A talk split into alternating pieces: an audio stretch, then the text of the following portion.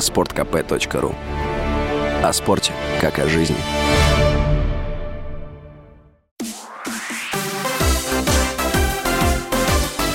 Новости спорта.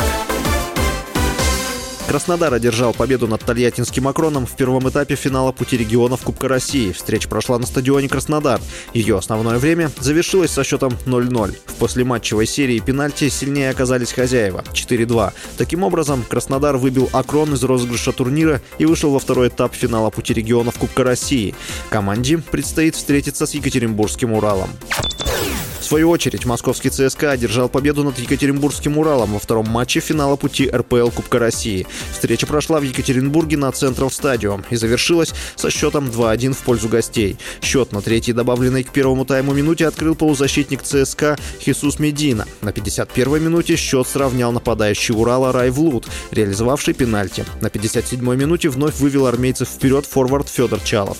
В первом матче команды сыграли в ничью 1-1.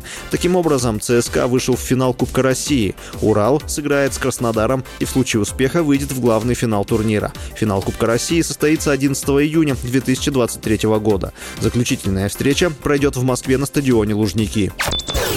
Саудовской Аравии готовят для форварда Пари Сен-Жермен Лионеля Месси новое предложение. Как стало известно источнику, в стране готовят самое большое предложение в истории футбола. Отмечается, что контракт с игроком будет рассчитан на несколько лет.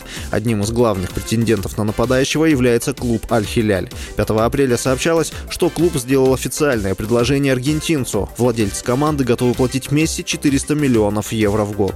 С вами был Василий Воронин. Больше спортивных новостей читайте на сайте sportkp.ru